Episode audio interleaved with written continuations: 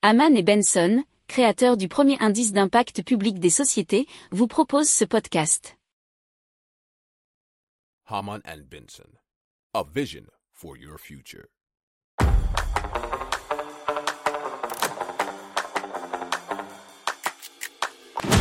Économie, tech et innovation, hydrogène, énergie. Le journal des stratèges. Présenté par Boris Kahl.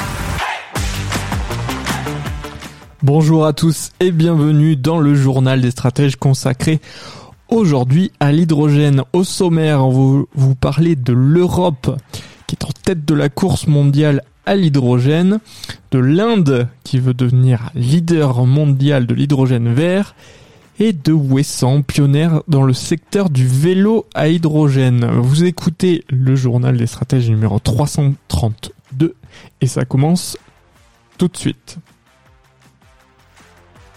Haman and Benson. Le journal des stratèges. Et donc l'Europe se place en tête de la course mondiale au brevet sur euh, bien l'énergie hydrogène. C'est ce que rapporte le Frankfurter Allgemeine Zeitung, pardon pour la prononciation, avec 28% des dépôts d'invention dans le monde de 2011 à 2020. De 2011 à 2020, plus de la moitié des brevets internationaux a concerné des technologies permettant de produire de l'hydrogène. Et c'est ce que révèle une étude de l'Office européen des brevets en collaboration avec l'Agence internationale de l'énergie.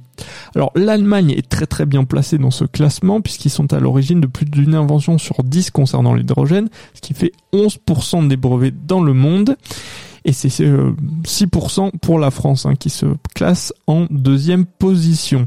Alors les États-Unis sont le seul pays du peloton de tête de cette course à hydrogène à avoir reculé puisque leur contribution à l'innovation a été réduite de moitié environ depuis 2014.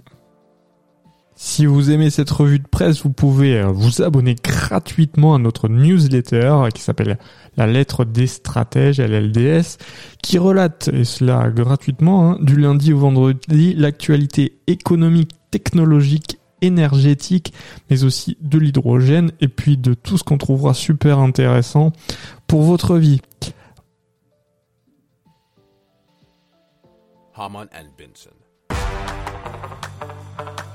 Le journal des stratèges.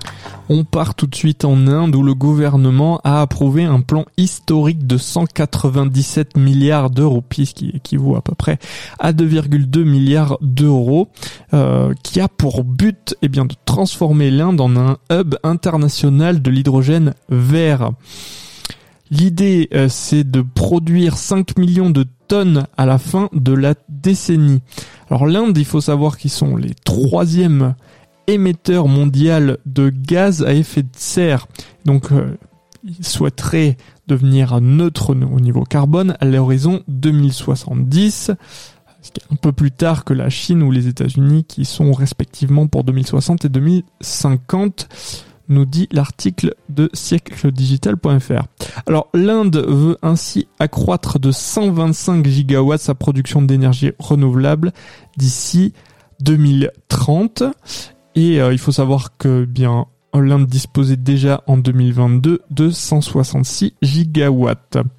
Alors cela permettra d'économiser un trillion de roupies sur les importations de combustibles fossiles d'ici 2030 à l'Inde.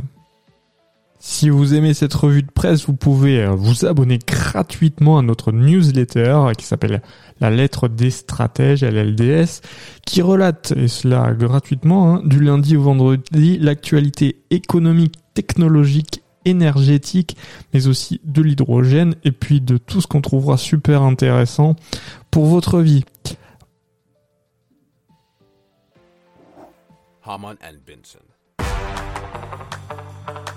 Le journal des stratèges. Alors l'île d'Ouessant est à fond sur le vélo à hydrogène puisqu'un test à grandeur nature nous révèle 20minutes.fr a été réalisé entre les mois de décembre 2022 et janvier 2023 avec des vélos à hydrogène renouvelables.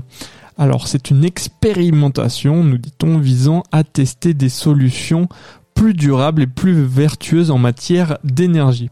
L'hydrogène est produit par Sabella à partir de l'électricité provenant de l'hydrolienne installée dans le passage du Fromver, c'est un lieu en mer situé entre l'archipel de Molène et l'île d'Ouessant, où les courants, nous dit-on, sont très forts.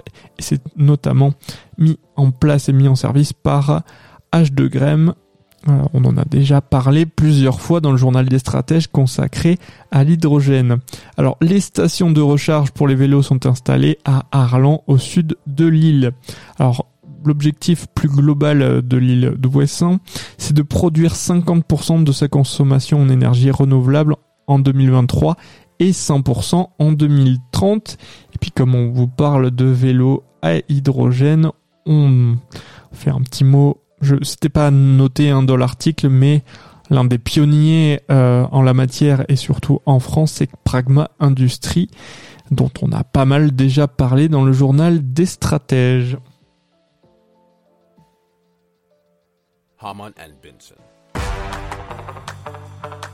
Le journal des stratèges. Voilà, c'est terminé pour aujourd'hui. Je vous souhaite une excellente fin de journée et je vous dis à très vite pour plus d'infos. Ciao ciao